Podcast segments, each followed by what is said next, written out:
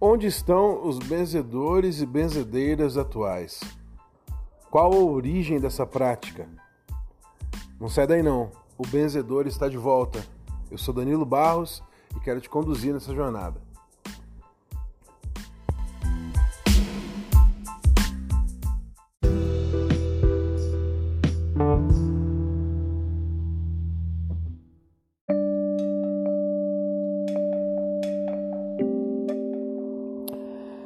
Olá, é, muito se fala a respeito é, do posicionamento religioso quando se fala de benzimento, mas é, o benzedor e a benzedeira sempre foi uma fala secreta, né?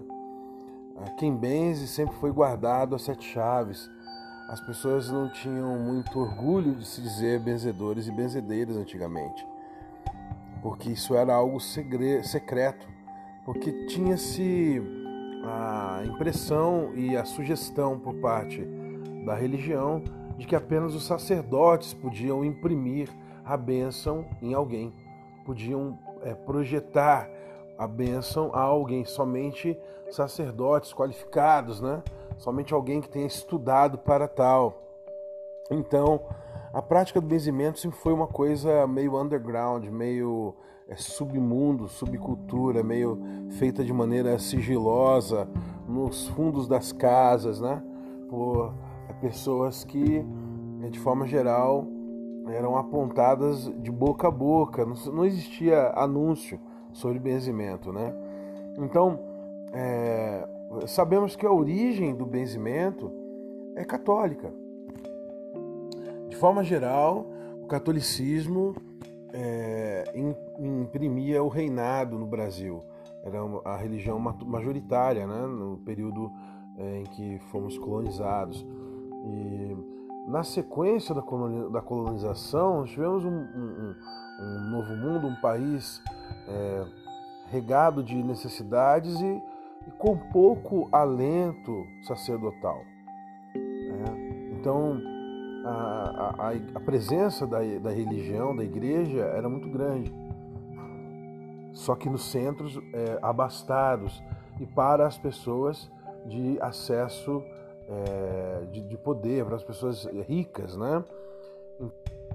Hoje em dia, as pessoas co confundem e alguns acham que o benzimento é de origem ubandista ou espírita. Não, a prática da benzedura é uma prática que surgiu no seio subterrâneo da Igreja Católica, né? Surgiu dessa necessidade de colocar o outro em contato com o divino. Então, o que nós temos hoje é um compêndio de influências que o benzimento foi recebendo no decorrer do tempo. O benzimento recebeu influências é, xamânicas, recebeu influências da pagelança, dos, dos, nativos brasileiros, dos índios brasileiros, né? Eu gosto de usar a palavra índio, gosto de usar nativos, porque eles já estavam aqui quando os colonizadores chegaram, né? Então, a prática da benzedura, ela, ela foi uma, uma, é um misto de influências, mas nasceu com o terço na mão nasceu com o terço na mão, com este nome de benzimento. Com o nome de pagelança você vai encontrar em diversas tribos. Você vai encontrar é, dentro do, das senzalas africanas, né? É, senzalas, é, aliás, senzalas brasileiras repletas de africanos.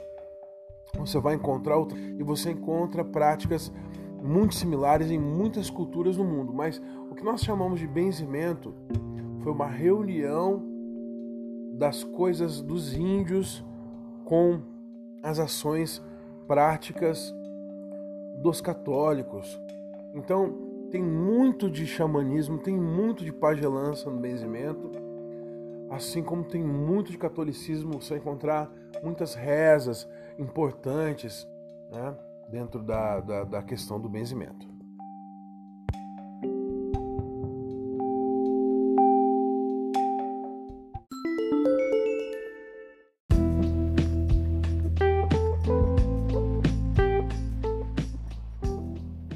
Então, onde estão os benzedores e benzedeiras de hoje?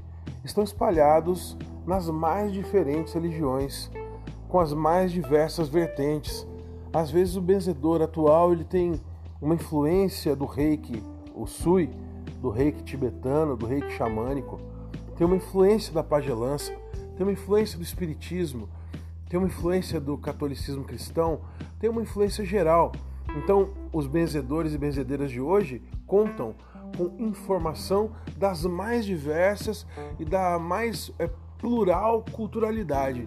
Ser benzedor hoje em dia é contar com também com a Japamala para benzer, que é o, o terço budista, é, conta com um rosário, mas também conta com uma guia de umbanda dos pretos velhos para o benzimento, pode contar também.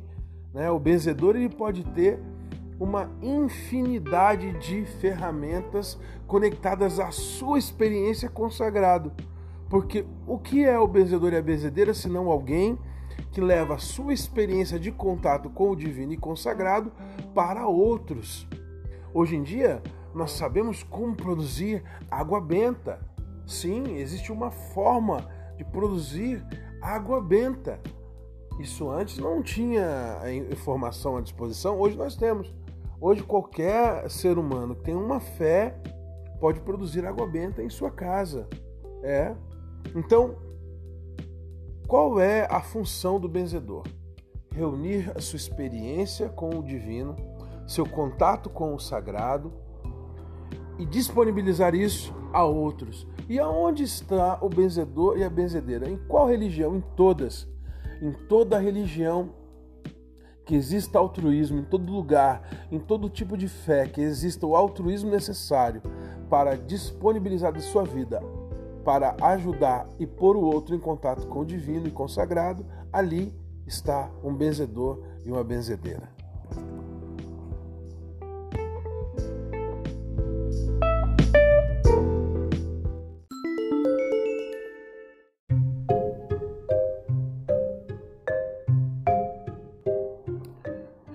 Então nós precisamos manter o coração sempre aberto e disponível para entender a espiritualidade do outro. E reforço aqui a necessidade de que nós respeitemos a espiritualidade do próximo. Porque uma religião que faça com que você desrespeite alguém não é uma religião boa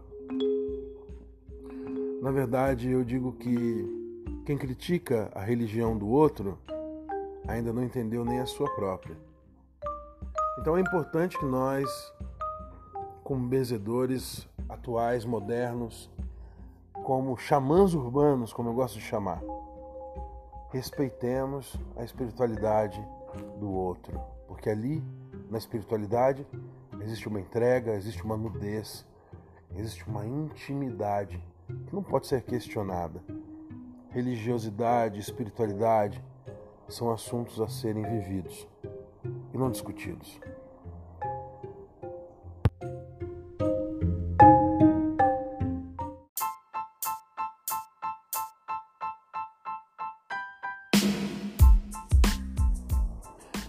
É isso aí, esse foi mais um episódio de O Benzedor. Eu sou Danilo Barros e gostaria muito que você divulgasse, compartilhasse esses pequenos episódios com pessoas que você acredita que vão gostar desse conteúdo.